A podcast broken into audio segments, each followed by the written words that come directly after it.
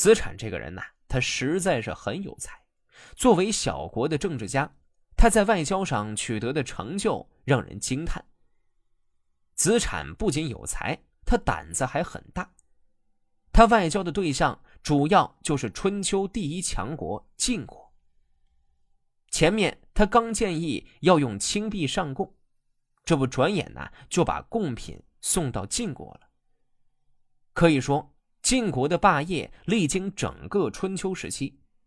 自晋文公重耳登上春秋霸主舞台之后，他的后代们也继承着重耳的霸主基因，直到晋平公在位时，晋国被六卿把控，至此一发不可收拾。晋晋公时期，晋国至此消失在了东周的版图上。子产要面对的就是晋国的最后一位霸主晋平公。这晋平公虽然不是个多厉害的君主，但是他很骄傲，他还特别看不起这些小国。所以说，这晋国呀是迟早要完的。子产陪同郑简公到晋国进贡，那个时候恰逢鲁国的鲁襄公死了，晋平公就以此为由拒绝接见。晋国对郑国这个诸侯小国态度，那叫一个傲慢。整的跟人家郑国不是来送钱，是来借钱的一样。不见就不见吧，郑国只能在晋国安排的使馆里住下了。这使馆简陋狭窄，使郑国带去纳贡的礼物无法安置，这可把子产给气坏了，立刻叫人把围墙拆了，使车马得以进馆。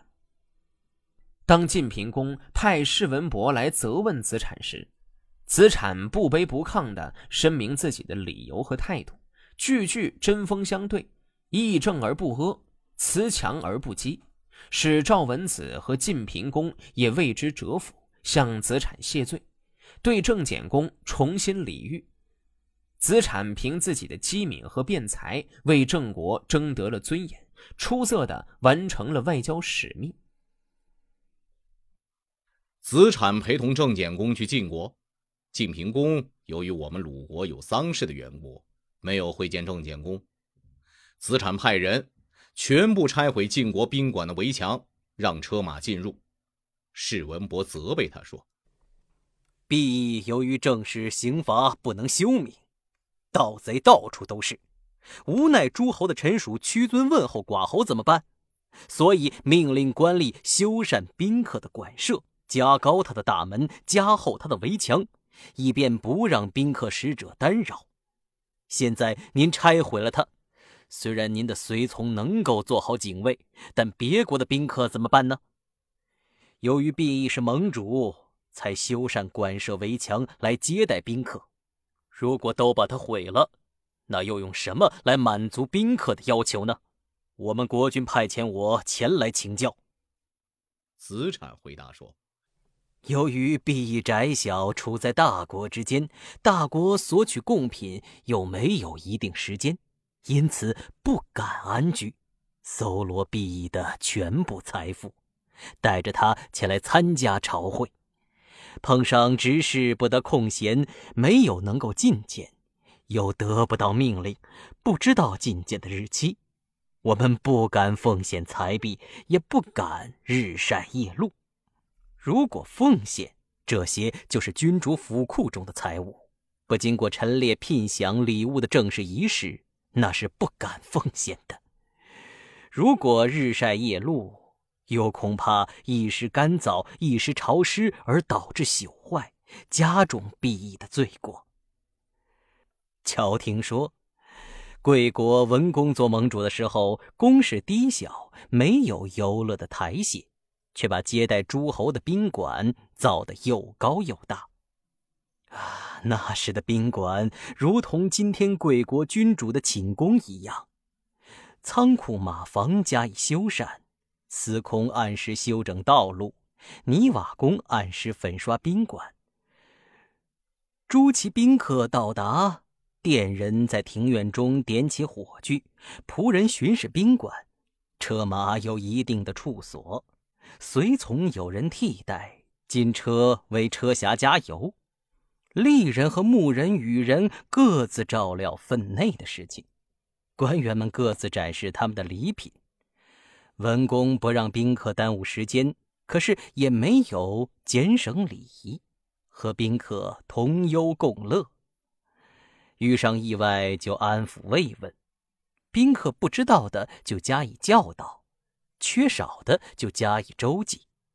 宾客到了这里，就好像回到了家里一样，非但没有灾害，不怕抢劫偷盗，而且也不怕干燥潮湿。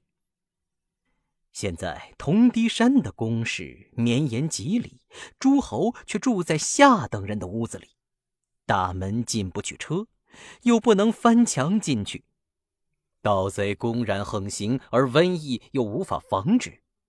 宾客觐见没有一定时间，接见的命令也不知道什么时候发布。如果不拆毁围墙，就没有地方收藏彩礼，而加重罪过了。冒昧的，请问执事，准备对我们有什么指示？尽管君主遇到鲁国的丧事，这也是必议的忧戚。如果得以奉献彩礼，修好围墙，然后回去，这是君主的恩惠。我们难道敢害怕辛苦勤劳？史文公回去报告执行命令的情况。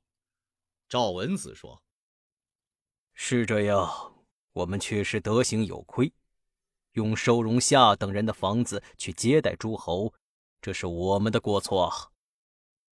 派世文伯去谢罪，承认自己不明事理。晋平公接见郑简公，提高礼仪规格，宴会更加隆重，赠送更加丰厚，才让他回国。于是就修筑接待诸侯的宾馆。书相说。辞令不能废弃，就像这样吧。子产善于辞令，诸侯因此得利。像这样，怎么能说废弃辞令呢？《诗经》说：“辞令融洽，百姓就团结了；辞令动听，百姓就安定了。”他懂得这个道理，